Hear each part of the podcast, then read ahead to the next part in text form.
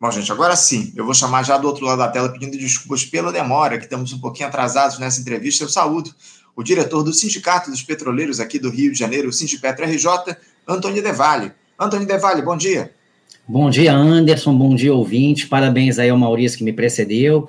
E deixo aqui, como de costume, para o meu amigo, companheiro aí, André do Morro da Formiga, grande lutador social. Um abraço também. Obrigado, obrigado pela tua presença aqui com a gente, Antônio. Mais uma vez, a tua participação no nosso faixa livre para a gente falar aí a respeito da maior estatal do nosso país, a principal empresa nacional. Porque na última semana, o, o Anthony, o presidente Lula esteve lá em Pernambuco para anunciar a retomada das obras da refinaria Abreu e Lima, que haviam sido interrompidas após aquelas suspeitas lá de corrupção durante a Operação Lava Jato. A Petrobras anunciou investimentos na casa dos 17 bilhões de reais até 2028 na Renest, mais que dobrando a capacidade de refino de petróleo e produção de óleo diesel aqui no nosso país, sendo até 8 bilhões de reais apenas lá na unidade pernambucana. Serão criados, o, o, o Anthony, mais de 30 mil empregos pelas expectativas do governo. A Renest vinha operando parcialmente, com uma produção diária bem menor do que a programada inicialmente. É, evidentemente, uma boa notícia, né, o, o Antônio, essa retomada das obras da refinaria Abreu e Lima, especialmente por conta da necessidade de se ampliar a produção de diesel aqui no nosso país. E eu queria te perguntar o que é que representa a retomada das obras aí de ampliação da Renest para vocês aí do Sindipetro, como é que isso impacta a produção de derivados de petróleo aqui no nosso país? Fala um pouquinho a respeito dessas obras aí na Renest que foram retomadas pela Petrobras, por favor, Anthony. Então, Anderson, bom dia novamente. Vamos lá.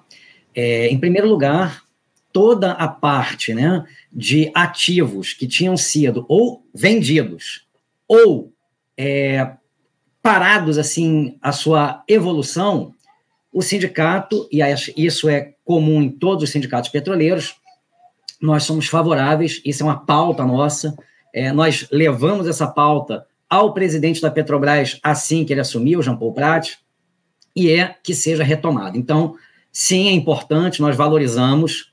É, o Brasil, ele atingiu, é, se, eu, se, eu, não me engano, no segundo governo do Lula, ele atingiu é, a, auto, a, chamada autossuficiência é, na produção de óleo e gás, tá? na produção de óleo, mas mais é, embora a propaganda na época tenha sido tenha dado a entender que o Brasil era autossuficiente, ponto, acabou, essa não correspondia exatamente à realidade, tá? Então, é, o Brasil, ele conseguia produzir, consegue produzir uma quantidade X de barris de petróleo é, equivalente ou maior à quantidade Y de barris consumidos, mas duas coisas, o Brasil ainda importa uma parte é, do petróleo que é consumido aqui, é, isso, em parte, por questões é, técnicas de refinaria e, em parte, também devido a, a comércio mesmo, é, mas, mas é, que a gente vai em derivados,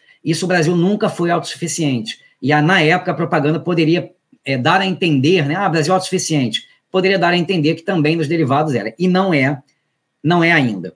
É, qual é o grande problema? O Brasil tradicionalmente importava bastante, de, é, bastante diesel dos Estados Unidos, era o principal exportador de diesel para o Brasil, e isso até muito recentemente, tá? É, ano passado, se eu não me engano, ano retrasado, no máximo, não passa muito disso, é, os Estados Unidos foram é, ultrapassados pela Rússia. É, a Rússia vem fazendo aí descontos importantes no, no preço do diesel, é, notadamente nesse contexto de sanções econômicas impostas a, ao seu país é, pela OTAN, é, e, e que a Rússia tem conseguido, né, a gente comentou isso aqui em alguns momentos, é, embora nunca tenha sido o cerne das minhas entrevistas, mas eu sempre, é, como eu gosto desse tema, eu sempre acabo trazendo um pouquinho. Sempre a, a Rússia tem conseguido se sair muito bem nesse cenário, a meu ver, é, colocando bastante em xeque aí as tentativas da OTAN. Mas vamos lá, então esse diesel russo tem vindo bastante. Só que, em que pese né, a Rússia ser dos BRICS, o Brasil também, então é, a meu ver, menos ruim você importar de um país como a Rússia do que importar de um país como os Estados Unidos, mas ainda assim o Brasil com a sua grande reserva de petróleo, de gás, com a sua grande capacidade de produção, é, um país continental não deveria necessitar, necessitar de importação de diesel. Então, é, e como a gente também já comentou aqui em outros programas, o Brasil é um país continental, e aí, a meu ver, por erros, erros de, pro, de projeto. Tchau, amorzinho.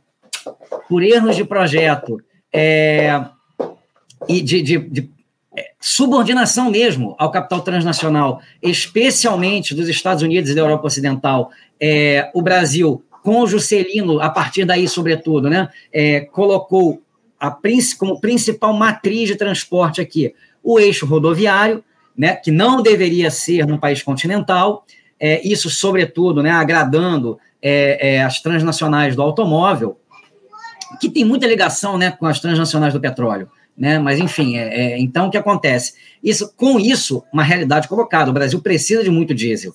País continental, matriz rodoviária é, como principal, o Brasil precisa de muito diesel. Logo, se o Brasil precisa importar diesel, é uma dependência que está colocada, tanto em termos de problemas eventuais para a balança comercial, como, sobretudo, de modo mais amplo, uma dependência colocada na soberania energética. Então, é muito importante, sim, que o Brasil amplie a produção de diesel. E a Reneste, que tem dois nomes, né? Tem Reneste, Refinaria do Nordeste, mas também Refinaria Abreu e Lima, é, e aí é importante a gente ressaltar isso, porque quem foi Abreu e Lima, muito rapidamente aqui, foi um brasileiro que participou, junto com Bolívar, Simão Bolívar, de diversas lutas de libertação de territórios que estavam sob domínio espanhol na América, que a gente chama de América Latina. Né? É, na época, eram territórios dominados pela, pela coroa espanhola, é, e isso é importante porque esse projeto é, de são os chamados Libertadores da América, né? Tem até a, a, Copa Libertadores da América, a Taça Libertadores da América no futebol. É, ainda que de modo muito incompleto, em última instância, ligado a alguns setores também dominantes locais, mas foi muito importante esse processo e continua sendo um eco muito importante, porque por mais que, como o Maurício estava falando agora há pouco, Maurício Molinari, muito bem, é, as questões de classe, elas precisam estar colocadas, e não um discurso tão genérico, é, ah, o nacional apenas, é, mas como a gente é subordinado na economia mundial, na Organização Mundial do Trabalho, o que acontece? Toda essa parte de libertação nacional, ela ainda é algo fundamental para o nosso país, continua sendo. Então, o Abreu e Lima é, tem um exemplo aí, não é um nome qualquer para essa refinaria, é um nome muito significativo. É, então, o que acontece, Anderson? O, o a ampliação, primeiro tem dois, dois momentos aí, né, dessa ampliação da RNEST, da Abreu e Lima. O primeiro momento é o chamado Trem 1, que são, é o parque que já existe ali de refino, uhum. ele, ele ser ampliado. E depois tem o Trem 2. São dois momentos aí. É, o que se tá, está colocado é que com isso aumentará, pelo que eu me lembro aqui de números, em 40% a produção de diesel no Brasil. Isso é sim importante. É, o Brasil precisa dessa ampliação. Ainda que, Anderson, a gente também abordou isso em alguns programas, é, e eu vou reiterar, é muito importante também o Brasil mudar essa matriz, tá? É, tanto a matriz de transporte quanto também a matriz de combustível. Mas isso vai levar um tempo. Então, é muito, sim, importante que ampliemos consideravelmente a produção de diesel. E a própria refinaria aí, para finalizar, ela não vai ter só o diesel convencional, ela vai ter também, é, na lógica do biorefino, é, também diesel renovável. Então, é, isso já é mais um passo nessa transição é, de matriz energética, no caso, faltando, evidentemente, a transição da matriz é, é, de transporte que não pode ser é, rodoviária prioritariamente. É importante ter rodoviário também, mas não pode ser prioritariamente rodoviário num país continental como o nosso. Uhum.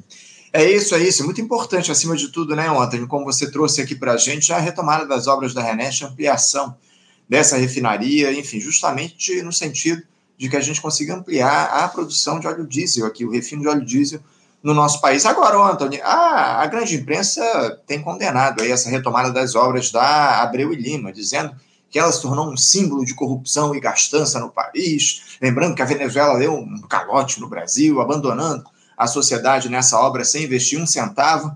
Com que intenção, o Antônio, a imprensa hegemônica condena essa retomada das obras da Renest, na tua avaliação?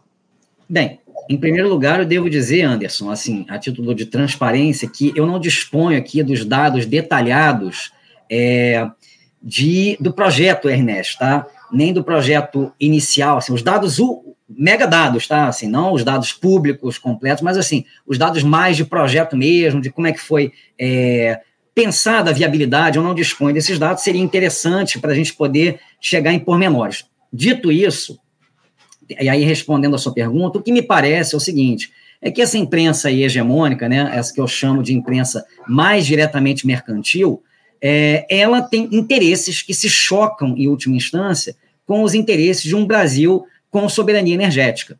É, ela é porta-voz de transnacionais estrangeiras, né? ela é porta-voz do PPI, é, da política de preço é, com paridade de importação para os derivados. Então, para ela, não interessa muito que o Brasil seja é, autossuficiente em derivados.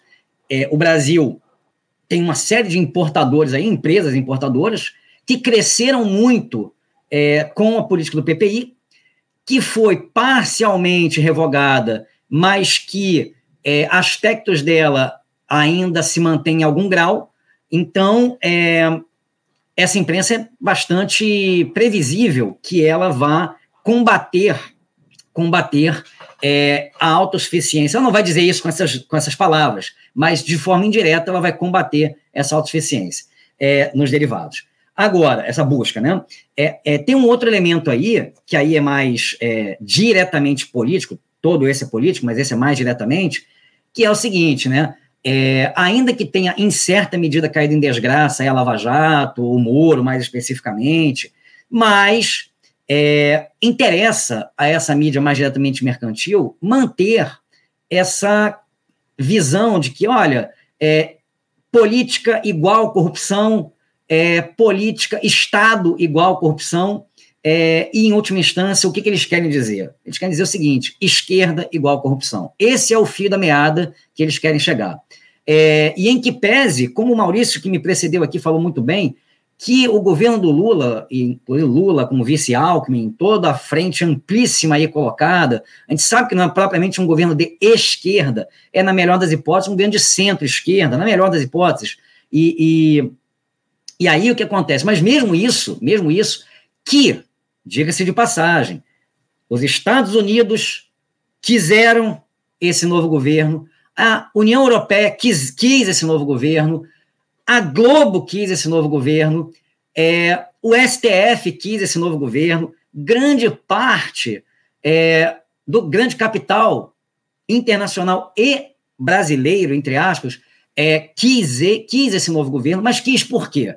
Quis por alguns motivos que não tem nada a ver com esquerda, nem, nem centro-esquerda. Tem a ver com o seguinte: o Bolsonaro se tornou exagerado, é, não conseguia comer com garfo e faca e, portanto, é, arrotava na mesa, não dava. Então, é, não dá mais.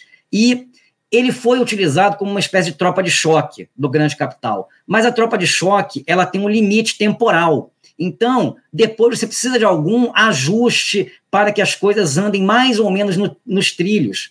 E isso, quem melhor do que o Lula para, para realizar?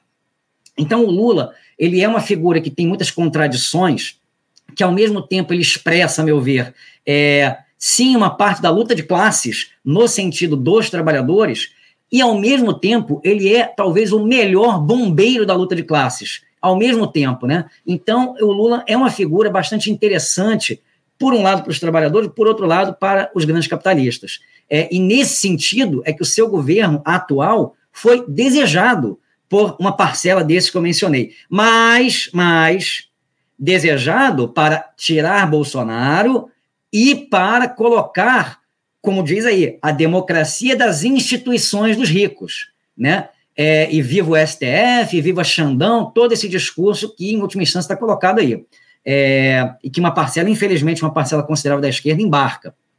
Então, o que, que acontece? Mas, mas, quando se trata, quando se trata de, do ponto de vista econômico, e quando se fala econômico, evidentemente se fala político também, é buscar, buscar é, dar passos no sentido de, é, em última instância, descolonização do Brasil, aí alto lá, essa mídia que ecoa todos esses setores aí que eu mencionei, ela vai combater, ela vai combater.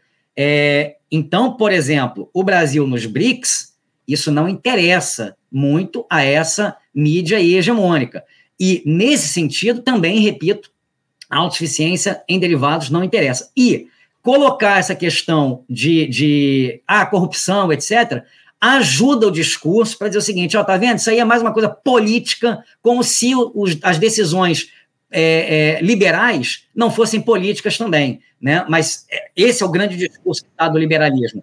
É, o liberalismo ele se apresenta como algo neutro, como é, isso é a economia como ela deve ser, pura e simples, e como ela é né, no discurso liberal, e todo o resto é coisa política. Então, uhum. esse eu acho que é o motivo, assim, é macro, pelo menos, pelo qual essa mídia critica tanto essa retomada é, das obras da RNES, que ainda não foi. A retomada ela está, por enquanto, no papel, né? Ela vai ainda existir concretamente. E aí é importante, sim, Anderson, é, por outro lado, se por um lado eu sou contra esse discurso moralista é, em torno da corrupção, que vem da, desde a UDN, lá de trás, é, que o PT, né, alguns chamavam de UDN de macacão, é, porque, em parte, ecoou muito esse discurso moralista contra a corrupção, e depois foi vítima desse próprio discurso em última instância. É, mas, enfim, é, se por um lado sou contra esse discurso moralista, por outro, por outro, é, também não dá para a gente compactuar com a corrupção. Então, é, é, eu acho que é importante a gente ter um olhar atento, acompanhar essa questão das obras aí, ver quais são as empresas, por enquanto está aí edital, né? É, vamos ver que, que empresa ou empresas vão é, ser vencedoras, vamos buscar acompanhar, acho que isso é muito importante, mas, repito, é, o motivo principal que essa mídia critica não tem nada a ver com isso. Tem a ver, repito, com criticar a possibilidade, passos que sejam na no desenvolvimento de um, de um Brasil mais autônomo. Esse uhum. é o motivo que eu avalio. Antônio, para a gente fechar aqui o nosso papo, eu também queria que você falasse um pouco sobre um ato aí que estava marcado para hoje. Aliás, já, já, já deve estar tá rolando. Deve estar tá rolando. Começou às 9 horas aí contra os equacionamentos da Petros, né, que é o, o fundo de pensão da Petrobras. A gente está aí há mais de um ano repercutindo aqui no programa essa luta de vocês, petroleiros, as denúncias que vocês fazem em relação a, a Petros, né? E esse desconto no contra-cheque dos servidores para o equacionamento é, do plano. Fala um pouquinho sobre esse ato, Anthony, que acontece em frente ao Edicem aqui no Rio de Janeiro, mas também acontece em outros estados do país, não é isso, Anthony? É um ato unificado e nacional. Sim, inclusive vou para lá daqui a pouco, né, após a entrevista, e é, hoje, mais cedo, no terminal aquaviário da Baía de Guanabara, o TABG, também foi feito um ato é, com, esse, com essa temática e também com temáticas próprias do próprio TABG, enfim. É, esse ato, Anderson, ele é muito importante porque o que acontece? É, a, os aposentados, uma grande parcela dos aposentados do sistema Petrobras, vem amargando aí situações bastante complicadas. É, muitas pessoas com equacionamento. O que, que são esses equacionamentos, tá? É, eu vou resumir muito aqui, porque a gente está no final da, da, entrevista, mas é o seguinte: é, a empresa ela diz o seguinte: olha, a empresa Petrobras, Transpet, tal, barra Petros, né? É, diz o seguinte: olha, não está fechando a conta, vamos ter que aqui é, retirar mais dinheiro dos participantes do plano de previdência complementar. É, plano que essas pessoas pagaram ao longo de sua vida, tá? E continuam pagando para usufruir na aposentadoria, bem, da sua complementação da aposentadoria. Tem uma parte que vem do INSS e outra parte que vem da Petros. É, então, na prática, Anderson, muitas e muitas pessoas têm contra-cheque, assim, 65 reais no final do mês. É, isso não é for, força de expressão, tá? Eu estou dizendo um número que é muitas e muitas pessoas é o que elas recebem no final do mês a partir desses descontos de equacionamentos. É, outras é 200 e poucos reais, outras têm mais, mas enfim. Imaginemos o seguinte: quanto mais idosos a gente vai ficando, é, como tendência, a nossa saúde vai ficando mais fragilizada. É, logo, a necessidade de tratamentos, de medicamentos, enfim, ou seja, gastos com saúde tendem a aumentar. Imagina você, imagina aqui os ouvintes, é, uma situação em que você tem descontos cada vez maiores no seu contra-cheque e que você tem gastos, necessidade de gastos cada vez maiores também, por outro lado, é, para a sua saúde. Essa conta não fecha na, dos trabalhadores aposentados, e se você não tiver feito uma outra reserva, é, a situação pode se tornar bastante crítica. É, então, é, tem um sofrimento agudo aí de muitos aposentados.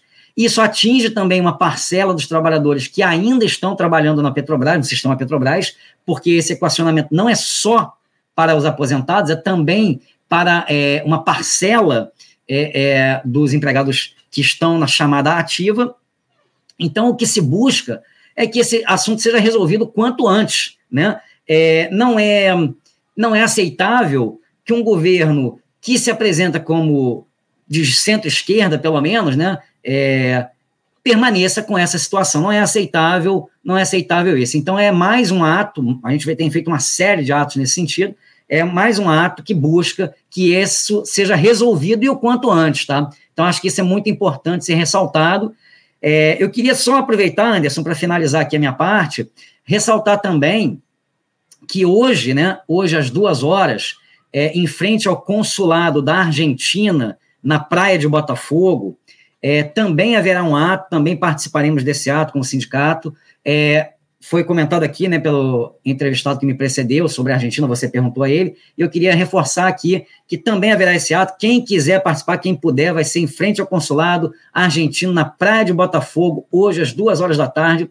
para apoiarmos a luta dos trabalhadores argentinos, do povão argentino, que é hoje greve geral na Argentina, contra as medidas antitrabalhadores do Milei Macri, que, em última instância, são prepostos do grande capital e também do imperialismo é, que está colocado, o principal imperialismo no mundo ainda, que é o imperialismo é, do eixo atlantista. Né? Então, acho muito importante estar colocado isso. É, e nesse contexto, Anderson, para nós petroleiros é especialmente importante, por quê? Porque o Milley ele está é, com o projeto de privatizar a IPF, né, que é a Petrobras da Argentina. Inclusive, a IPF, criada pelo general Henrique Moscone é, na década de 20, 1920, na década de 1920, é, no governo, no primeiro governo do Hipólito Irigoyen, né, é, que foi uma espécie de pré-Peron, o, o Irigoyen, é, e o que, que acontece? Foi uma espécie de inspiração para a criação da Petrobras, uma das inspirações para a criação da Petrobras. Então, é, é muito importante, é especialmente relevante para a gente combater o projeto de privatização da IPF. É, lembremos que ela foi privatizada na década de 90 pelo Menem, que se apresentava como peronista, né, que o peronismo era contra, em tese, essas privatizações, mas o Menem, enfim, foi para o liberalismo completamente. É, mas depois, com a Cristina Kirchner, isso é, foi retomado, mas uma, em algum grau, a nacionalização é, da IPF. Então, agora está novamente em risco com o Milley aí na presidência. Então, para a gente, repito, é muito, muito importante. E é algo, uma peça, é uma condição sine qua non, né, digamos, para um projeto mais amplo de integração realmente é, energética do, no mínimo do Cone Sul, mas pelo menos é, é, é pelo menos o Cone Sul, mas que a gente visa que seja é, de toda a América Latina. Então, ressaltar isso também, Anderson, acho muito importante. Importantíssimo essa lembrança que você faz aqui para a gente, o, Antônio, esses dois atos que a gente vai ter, esse que a gente já falou, que é a respeito do, do Plano Petros, lá, o equacionamento do Plano Petros já está rolando, começou às, duas, às nove da manhã lá, em frente ao 800, no centro do Rio, e também esse ato, a partir das 14 horas, duas da tarde, lá, em frente ao consulado da Argentina, lá na Praia de Botafogo, aqui na zona sul do Rio de Janeiro, em apoio a essa paralisação geral que os argentinos estão colocando aí no dia de hoje contra essa gestão do Javier Milei, as propostas, os projetos aí de ataque às bases sociais eh, lá na Argentina, muita, muitas reivindicações da classe trabalhadora por lá, enfim, muitos problemas provocados nesse início de mandato aí do Javier Milei, Milei que assumiu no mês de dezembro do ano passado e teremos aí esse ato. Esperamos que haja um ato forte, com muita participação, ampla participação popular por lá e aqui no Brasil, essa mobilização aí em frente ao consulado da Argentina a partir das duas da tarde, em apoio aos trabalhadores lá na Argentina. Antônio, quero agradecer muito a tua presença aqui mais uma vez conosco no programa. Você que está sempre à disposição para fazer esse diálogo com a gente, vocês do Sindipetro, muito importante essa, essa, essa parceria que a gente tem com vocês e eu espero que a gente possa voltar a conversar aqui proximamente a respeito dos temas relacionados à maior empresa, a maior estatal do nosso país, a Petrobras. Muito obrigado pela tua participação e um bom ato para você daqui a pouquinho. Dois atos, né? Daqui a pouco às nove e depois às 14 horas lá em frente ao consulado da Argentina. Tá bom, Antônio? Eu que agradeço, Anderson, e parabenizo aqui o Faixa Livre mais uma vez por também sempre pautar as questões petroleiras que, como você acabou de falar, é, são estratégicas para o país e não apenas para os petroleiros. Estratégicas para todo o povo brasileiro. É isso, a gente está falando de soberania nacional, acima de tudo, como você traz aqui para a gente, Antônio. Obrigado mais uma vez, um abraço para você. Até a próxima, Antônio. Conversamos aqui com Antônio Devalle. Antônio, que é diretor do Sindicato dos Petroleiros aqui do Rio de Janeiro, o Sindipetra RJ, falando a respeito da, da, retomada das obras lá na refinaria Abreu e Lima, a Renesto, que foi anunciada essa semana pelo presidente Lula também, sobre esses atos que a gente vai ter hoje, as, esse que já está rolando lá em frente ao 800, o edifício Senado, lá no, no, centro do Rio de Janeiro, contra o equacionamento do Plano Petros pelos trabalhadores, e também às duas da tarde, 14 horas, em frente ao consulado da Argentina, no bairro de Botafogo, zona sul do Rio de Janeiro, em, em apoio aos trabalhadores que fazem uma paralisação lá na Argentina contra essa gestão deletéria do Javier Milei. Você, ouvinte do Faixa Livre, pode ajudar a mantê-lo no ar. Faça sua contribuição diretamente na conta do Banco Itaú, agência 6157, conta corrente 99360, dígito 8. Esta conta encontra-se em nome do Sindicato dos Professores do Município do Rio de Janeiro e região, o Simpro Rio, uma das nossas entidades patrocinadoras, mas seus recursos são destinados exclusivamente para o financiamento do nosso programa. Você pode fazer sua doação de qualquer valor, utilizando também a nossa chave Pix, que é ouvinte@programafaixalivre.com.br. Sua contribuição é fundamental para a manutenção desta trincheira progressista no ar.